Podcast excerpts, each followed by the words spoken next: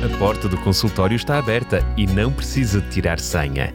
Entre e ouça as orientações dos nossos especialistas em Medicina Geral e Familiar. Médico de Família, com a doutora Cláudia Neves e o doutor Felipe Valente.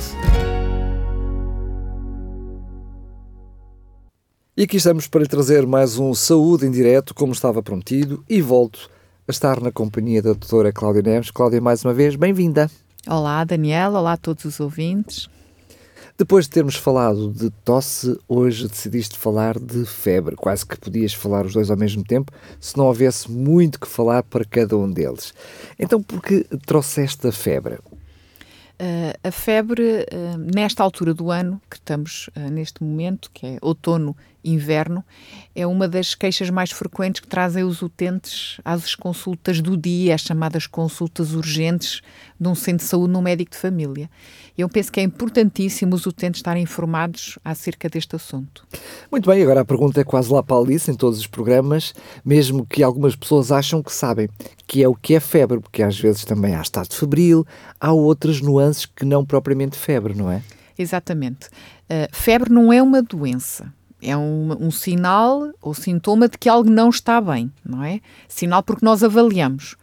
É a elevação da temperatura do nosso corpo acima dos valores normais para cada indivíduo.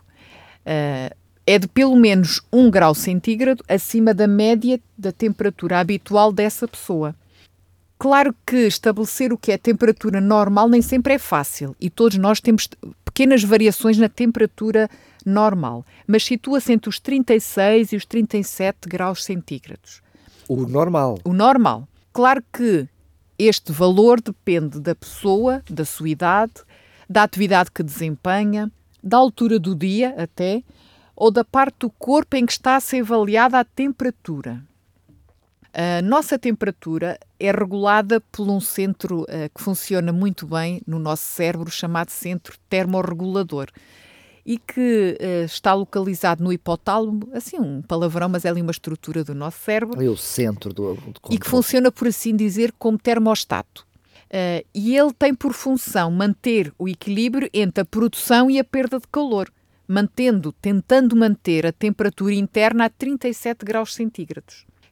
Quando há febre, o termostato, por assim dizer, é reajustado e este centro regulador da temperatura eleva o ponto de termorregulação para um patamar mais elevado.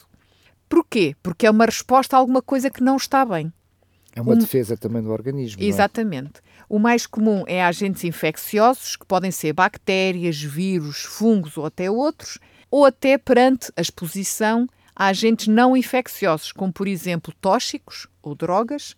E estes agentes vão funcionar como uh, pirógenos externos, ou seja, algo que eleva a nossa temperatura que é externo ao nosso corpo e que vai uh, obrigar o nosso organismo a produzir substâncias chamadas os pirógenos endógenos, que atuam neste centro termorregulador, elevando assim o patamar da termorregulação, elevando a temperatura e surgindo a febre. Podes conseguir pôr isso por miúdos? Ou seja, a nossa temperatura normal é entre 36 e 37 sempre que há alguma coisa interna ou externa que desregula este equilíbrio, vai mexer o termostato e ele vai elevar a temperatura como forma de defesa. Qualquer elevação da temperatura acima dos 38 corresponde a febre. Por isso é que há, antes disso, se for ligeiramente acima da temperatura normal, Chama há que subfebril, subfebril estado, estado subfebril. Exato. No entanto, Uh, como eu já falei, a temperatura corporal depende de vários fatores, incluindo o sítio de onde é avaliado. Por exemplo, considera-se febre uma temperatura axilar ou oral superior a 37 graus e meio. Se for a avaliação no ouvido, temperatura timpânica acima dos 37,7. Se for retal, acima dos 38. No entanto, é importante aqui fazer esta ressalva, o organismo das pessoas idosas pode não ter a capacidade de elevar tanta temperatura corporal. Eles podem estar com uma causa até grave, mas não ter assim tanta febre, temperatura tão elevada.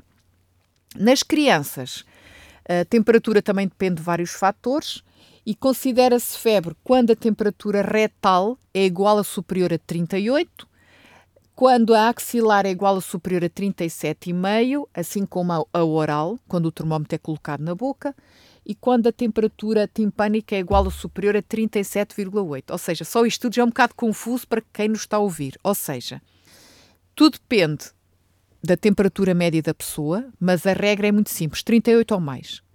E depende do local da avaliação, não é? Mas já lá vamos mais adiante falar como avaliar a temperatura, não é?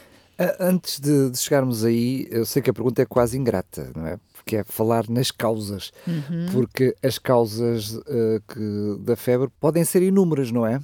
Podem ser inúmeras, sim. Uh, o mais comum são as infecções por vírus e bactérias, são as mais comuns. Tanto que é no outono e inverno, essencialmente, o mais comum são os vírus.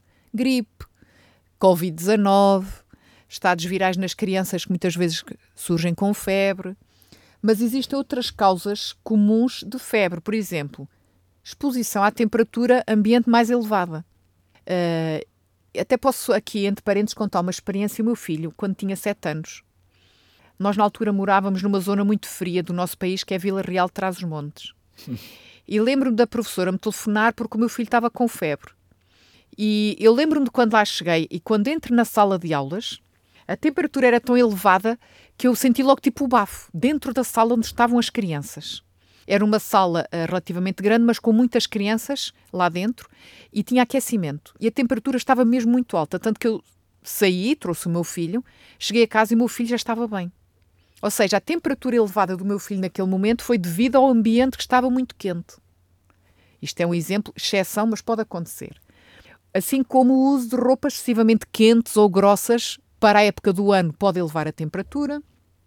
A insolação, que é o excesso de exposição ao sol, que acontece muitas vezes nas praias no verão, também pode a pessoa ter a temperatura mais elevada. As queimaduras solares, a prática de exercício físico em excesso para a capacidade física da pessoa, pode realmente regular o termostato e ainda pode surgir como reação a medicamentos ou vacinas, ou mais raramente, ser causada até por doenças não infecciosas, como por exemplo alguns tipos de tumores. Mas isso é muito mais raro e normalmente o diagnóstico deve ser sempre médico. Muito bem, e agora uh, as consequências. Já percebemos que a febre está aí, está aí mas uh, devemos nos preocupar quando ela está, quando ela surge? Não devemos assim preocupar tanto. E por isso é que eu acho que é muito importante nós uh, informarmos as pessoas.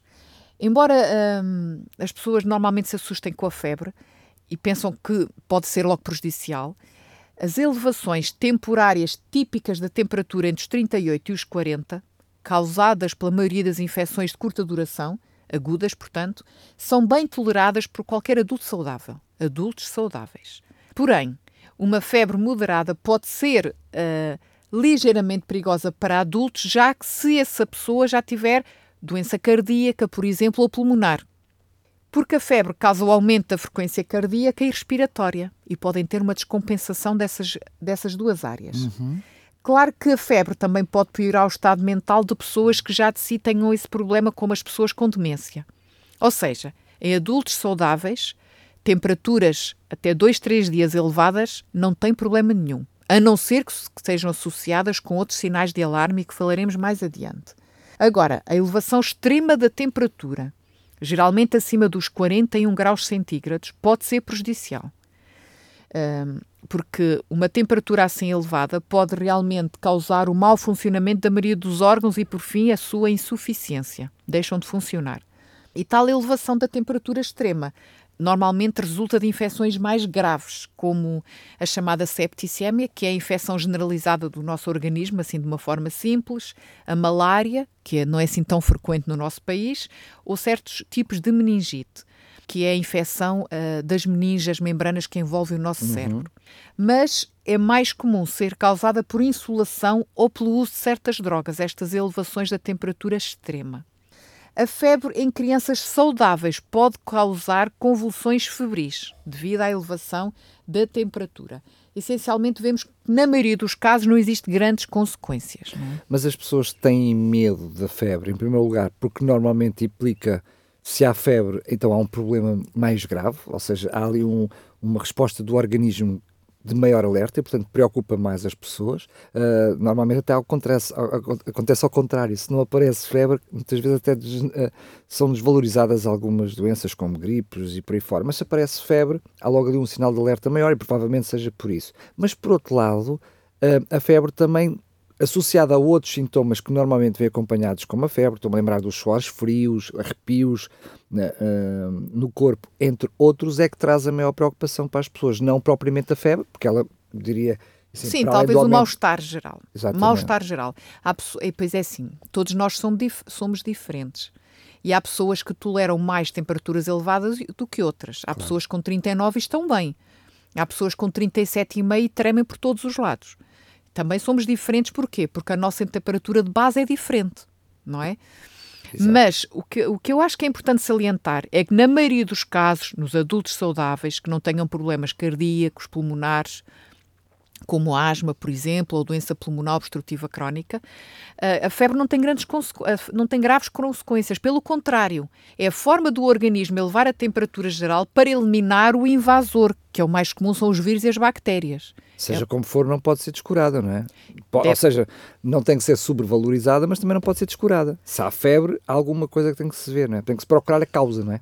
Na maioria das, das situações uh, das infecções virusais, as pessoas sabem que acompanha o pingo no nariz, a tosse. Pois, por causa dos sintomas associados. Exatamente, claro. exatamente. Então, já agora, para além do local, que já mencionaste que há várias formas de medir a temperatura, para além do local que já partilhaste connosco, uhum. como medir a temperatura? Ou seja, vamos falar aqui de cada local. Temos a que é menos usada, talvez, a temperatura, a avaliação da temperatura retal, que é no reto. Talvez mais nas crianças. É o método ideal a crianças abaixo dos 3 anos. Uh, mas pode ser usada desde o nascimento. A criança deve ser deitada de costas e introduzir só a ponta, a pontinha Metálica, prateada, né? exatamente, do termómetro, 1 a 2 centímetros, no ânus e de preferência lubrificar, uma vaselina, um cremezinho, e não forçar. É o método mais rigoroso, mas é o menos prático, não é? Crianças quando são mais pequeninas talvez seja mais fácil, maiorzinhos é muito mais complicado. Temos a, das mais frequentes é a temperatura axilar, que eu penso que a maioria dos nossos ouvintes é que utiliza em casa. É mais prático, não tão preciso como a retal e mais demorado, tem esse inconveniente. Pode ser usado em bebés com menos de 3 meses, desde que estejam ao colo de um adulto uh, e coloca-se o termómetro então debaixo da axila e encosta-se o braço ao corpo e mantém-se até realmente uh, nos novos termómetros, aqueles digitais, dar aquele sinal sonoro. O bipzinho. É? Exatamente, que está a temperatura avaliada. Uh, temos também a avaliação timpânica no ouvido, é mais rápido e higiênico, é mais usado a nível hospitalar, em que o próprio termómetro tem uns espéculozinhos descartáveis, uh, mas só deve ser utilizado, só é mais fidedigno a partir dos 3 anos. Antes desta idade é menos fiável apesar de muitas vezes também é utilizado nos bebés, mas é menos fiável. Depois temos a avaliação da temperatura na boca, temperatura oral. Uh, uma criança com menos de 4, 5 anos pode ser mais difícil manter ali o termómetro na boca, não é? Porque a pessoa tem que fechar a boca e manter ali o termómetro sossegadinho e esperar o tempo suficiente para obter uh, o valor da temperatura. Por isso, normalmente só deve ser utilizado depois desta idade, 4, 5 anos não deve ser utilizado se consumiu alimentos muito quentes ou frios nos últimos 30 minutos, porque vai alterar esta temperatura, esta avaliação. se medir a temperatura depois de ter bebido um chazinho muito quentinho, vai dar erro, vai, não é? Vai. vai dar uma temperatura que não é correta. E aí, neste caso, a pontinha do termómetro é colocada debaixo da língua e manter a boca permanentemente fechada até apitar. Eu diria que esse será o menos prático. Eh, Sim. Cláudia, eu não sei como é que é, mas uh, ainda queria falar a questão do tempo, porque uh, é verdade que são mais, menos comuns atualmente os de mercúrio, mas ainda estão por aí. Para quem não tem o bipzinho de auxiliar destes digitais, mais ou menos quanto tempo é que a pessoa deve esperar uh, nos de mercúrio para perceber? Normalmente são 2, 3 minutos. Muito bem. já existem desses, que não, não sendo os digitais, existem termómetros com a colunazinha sem ser de mercúrio que não são digitais, existem à venda, ah, sem ser de mercúrio. Até pode ser erro meu, porque eu, eu sabia que os de mercúrio tinham saído do mercado. A verdade Sim, é que por causa estão... da toxicidade do mercúrio. Mas exatamente. eu sei que eles estão aí. Agora, podem já não ser o mercúrio, mas enfim, mas é o mesmo. O tempo mantém-se, é Exatamente, okay. cerca de 2, 3 minutos pelo menos. Hum, Os termómetros mais usados são os digitais. Uh, e normalmente eles avaliam muito mais rápido, menos de um minuto. E são, são, tão fiáveis? São. Por questões de higiene, uh, de, de, preferência, o termómetro digital que é usado na avaliação da temperatura retal não deve ser usado para avaliar, por exemplo, a temperatura oral e vice-versa, não é? Conseguimos entender isso. Até é aconselhado nas famílias que tenham crianças e que avaliem, por exemplo, retal, pôr uma etiqueta no termómetro para identificar que este é o da temperatura retal, por exemplo. E claro, antes e depois de usar cada termómetro, lavar com água fria e sabão, desinfetar e voltar a lavar e secar. Um, aquelas uh, soluções uh, mesmo alcoólicas. Da, mesmo da axila é preciso fazer, é preciso passar por esse. Mais o retal e o oral. Ah, ok. O axilar, desinfetar. Depois de cada utilização, o álcool, aquelas soluções desinfetantes que utilizamos nas mãos também servem para desinfetar São o termómetro depois de cada utilização. E não esquecer de realmente guardar num sítio que saiba onde está quando é preciso, porque quando é preciso muitas vezes não os encontramos, e manter fora do alcance das crianças, não é? Para não estragarem. Uh, aqueles que já não contêm mercúrio são de vidro e que são atualmente já comercializados e que necessitam dos tais 3 minutos, uh, têm o inconveniente realmente de poderem partir-se e do tempo que demora a avaliar a temperatura, enquanto que os digitais é cerca de um minuto ou menos, em que esses são cerca de 3 minutos. Não é? Engraçado, não sei se é, enfim, a velha guarda, uh, ouço muitos comentários de pessoas que, por isso é que eu te fiz a pergunta há bocado, confiam muito nesses de, de vidro, mas pouco no, nos, nos, digitais. Nos digitais. É, a tecnologia também vai, vai evoluindo, com certeza, porque eu lembro-me de há uns anos atrás, e há, há, uns anos atrás, não muitos, nós com os digitais medíamos a temperatura várias vezes seguidas e, e tínhamos vários valores de, de, Mas diferentes. também é normal isso. É como avaliar a tensão e vamos tendo sempre valores diferentes. Sim, quando não é? de seguida estou a falar de seguida, não estou a falar. Sim, sim, sim, sim. sim. Hum, sintomas para além daquilo que nós percebemos logo à partida, que é estamos mais quentes. Uhum. Portanto, eh, já vimos que a febre é um sinal, mas normalmente se acompanha também de coisas que nós sentimos. E tu há pouco, sem querer, já falaste nisso, que é, por exemplo, os suores, os arrepios, que é quando a temperatura está a subir, está a elevar-se, a dor de cabeça, as dores musculares generalizadas, está muito associado, por exemplo, à Covid-19 e à gripe também, a perda mas, de apetite. Mas, desculpa lá ter-te interrompido, mas isso são sintomas associados... Da que a pessoa está com febre. Mas as dores musculares, eu pensava que era uma coisa totalmente à parte da febre, ou seja, é um são sintoma, dois sintomas... É um sintoma da febre, porque normalmente quando a febre baixa, a pessoa já não tem as dores musculares. Nunca tinha pensado nisso. É, assim como a dor de cabeça. Está muitas vezes associada à eu temperatura que elevada. dois sintomas distintos, mas que normalmente se associavam a determinadas patologias. São sintomas de febre. Depois, Engraçado. claro, a própria desidratação e os seus sinais, a sensação de fraqueza geral, a febre mais alta pode provocar alucinações, confusão, a irritabilidade, convulsões nas crianças e desidratação mesmo, não é? Isto nos adultos, não é? Porque as, as crianças têm mais dificuldade em, em manifestar Sim, estes, estes são sintomas. sintomas nos adultos. As, as crianças, normalmente os pais notam que as crianças estão com febre porque estão mais prostrados, mais parados, não, não se mexem tanto. Xoxinhos, como Exatamente. A falta de apetite. Naqueles que já falam, eles queixam-se de dores de barriga ou dores de cabeça, por exemplo. Uh, e naqueles que não falam, normalmente os pais é essencial, quando vêem que a criança está com um comportamento diferente, colocar o termómetro e avaliar a temperatura, não é? Muito bem. Então, uh, há pouco disseste, partilhaste connosco que não é preciso nos preocuparmos, levantarmos grandes alarmes, porque a febre, uh, em certo sentido, entendemos as tuas palavras, até é benéfica para cada um de nós. Então, quando procurar o médico? Temos aquela noção que até três dias podem estar à vontade, ao fim de três dias Na maioria dos casos concordo, mas há exceções, não é? Estou a falar do que é o senso comum. É, é, exatamente. Apesar de que, infelizmente, temos muitas pessoas logo no primeiro dia de febre vão ao médico, procuram ajuda médica. E que muitas vezes não é necessário. Infelizmente, muitas vezes eles mesmo sabendo que podem gerir a febre em casa até às 72 horas, vão ao médico porque precisam, por exemplo, da baixa médica para justificar a ausência ao trabalho, não é? Mas a febre só por si não é motivo para consultar o médico. Deve fazê-lo se tiver outros sinais ou sintomas específicos, ou problemas de saúde, ou outros tratamentos que a pessoa esteja a fazer que aumente o risco ou a gravidade das infecções. E quais são os sinais e sintomas de gravidade? Dor de cabeça que interfere com tudo, com o seu dia a dia, com o trabalho. Sentir rigidez no pescoço, parece que não cons consegue mexer bem o pescoço ou tem dor quando dobra a cabeça para a frente a sensibilidade anormal à luz, a garganta, a sensação de garganta muito inchada e que não consegue engolir, manchas na pele de aparecimento recente, confusão mental, vômitos persistentes. Estes vômitos persistentes é quando nem a água seguram, até a água vomitam por causa do risco de desidratação, dificuldade em respirar, dor no peito, apatia extrema, muito prostrados, irritabilidade, urina muito escura, as pessoas às vezes dizem tipo vinho do Porto ou com sangue, ou associada a uma viagem recente ao estrangeiro, por causa de risco de outro tipo de infecções. Não é? Isto no adulto.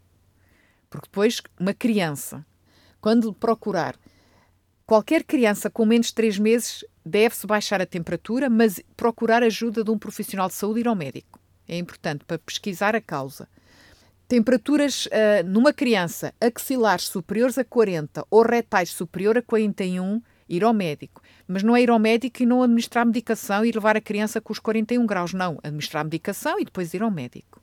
Não, não vale a pena levar eh, sem medicação para mostrar que realmente está com febre, não é? Porque Exatamente, o, o, o médico o... acredita. porque muitas vezes o que é que acontece? A criança tem uma certa irritabilidade por estar com a temperatura elevada, nem colabora no exame objetivo, não conseguimos avaliar nada. É importante baixar a temperatura primeiro. Febre com duração superior a 5 dias completos de 24 horas, não é? Porque começou ontem, hoje, está no, hoje é o segundo dia, está de dois dias. Não, se começou ontem, hoje faz 24 horas, é um Isso dia. Isso aplica-se exatamente às 72 horas também, porque muitas vezes as pessoas fazem dessa maneira simplista, que é contar, no, já estou no terceiro dia, não, mas ainda... é de períodos de 24 horas. Correto. Normalmente os quadros virusais podem dar febre até 72 ou 5 dias completos de febre. Se, se, se de resto a pessoa estiver bem, seja adulto ou criança, é ir gerindo a febre em casa.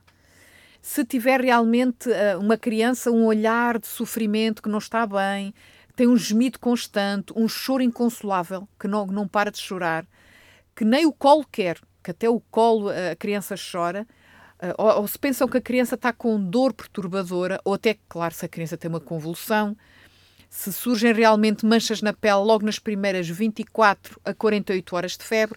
Estou a dizer isto porquê? Porque é comum, depois de 3 dias de febre, passa a febre e vem manchas na pele. É típico de quadros provocados por vírus. Não Como... tem mal nenhum e passa. O que é que é uma convulsão? Como é que nós podemos olhar para essa manifestação e dizer isto é uma convulsão? Uh, movimentos anormais de partes do corpo ou do corpo generalizado, seja ocular, seja da língua, seja dos membros, ou simplesmente a criança parece que fica de repente ausente de tudo e de todos, desligou. E depois uh, volta outra vez ao normal. Tem uma espécie de espasmos também, não é? Pode ser acompanhado de espasmos ou não, depende da uhum. Se Muito a criança bem. ainda está, ainda não acabei, ainda ah, tem desculpa, mais. Desculpa. Ainda tem mais. Se a criança Quer realmente passar pouco fazer, ainda... tem tosse e expectoração já esverdeada ou acastanhada, também é para procurar um médico. Se tem vômitos repetidos entre as refeições, mesmo sem ter comido. Se está sempre com sede, insaciável, sempre a pedir água. Se tem as extremidades roxas, as unhas, os lábios. Se tem tremores intensos que não param e prolongados uh, na subida da temperatura se notam que a criança tem dificuldade em mobilizar um membro ou deixou, deixou de andar, por exemplo. Ou se tem uma urina muito turva, como já falámos também. Eu imagino que tu estejas a falar isso, mas não são coisas diretamente associadas a. São casos graves que é preciso procurar um médico. Portanto, aí eu, são casos raros, é muito mais raro. Mas que, mas que já, já estás em despiste de, de algumas patologias, não é? Isto são sinais de alarme para procurar um médico, criança Exatamente. com febre. Muito bem. O que fazer? Temos febre, uh, ainda estamos dentro das 72 horas, mas não a queremos cá. O que é que eu posso fazer? Numa criança, é importante manter a criança com roupa fresca e não, num ambiente não muito aquecido. Aquecer o ambiente piora a situação. Dar líquidos com frequência para evitar a desidratação. Lembro-me antigamente ainda se tapava mais a pessoa, que era para ela transpirar. É pior. É pior. Adequar o vestuário, incluindo também a roupa da cama, à sensação de frio e calor, Respeitar o apetite. A criança não quer comer, não se insista. Aquela ideia, tem que comer para ter forças, é errado. Enquanto o organismo está doente, eu costumo explicar assim aos meus utentes: o seu sistema imunitário, o seu organismo todo está focado em eliminar o invasor. Não tem tempo para fazer digestão. O apetite há de voltar e a criança há de recuperar o tempo perdido, por assim dizer. Se está confortável, com a temperatura que está, mesmo a criança, não é preciso baixar a temperatura mas sim vigiar surgirem os sinais de alerta.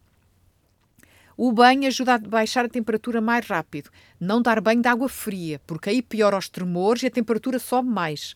Para compensar, não é? Exatamente. O banho deve ser dado à temperatura normal, 37 graus, uh, e deve deixar a água arrefecer depois lentamente. Se está desconfortável, a criança está desconfortável com a temperatura, muito parado, queixa-se muito naqueles que já falam, aí administrar o antipirético. Caso não exista alergia a esse medicamento e, claro, sempre na dose adequada para o peso da criança. Se tem dúvidas ou se acha necessário, deve contactar a linha de saúde 24. 808 24 24 24. E já falaste dos antipiréticos, mesmo para terminar. Medicação. Ok. Uh, os chamados antipiréticos são medicamentos para baixar a temperatura, para tratar a febre. Os mais utilizados, existem outros, mas são o paracetamol e o ibuprofeno. Existem várias marcas, não vou aqui referir marcas. Uh, atualmente, como eu já falei, uh, defende-se que o uso destes medicamentos deve ser moderado. Se a pessoa está bem, se aguenta bem a temperatura, não administrar logo. Uh, uma vez que já vimos que a febre tem um papel importante na defesa contra a infecção e raramente, como vimos, dá complicações. Qual é o objetivo do antipirético? É aliviar esse desconforto causado pela febre. Não é tanto baixar a temperatura, é aliviar esse desconforto. No entanto, deve ser sempre respeitadas as doses recomendadas para o peso e o intervalo mínimo de administração do medicamento e, claro, e medir a temperatura antes da toma de cada fármaco. Isto é um erro que as pessoas vulgarmente fazem. Estou com gripe, tomam paracetamol de 8 em 8 horas e pronto.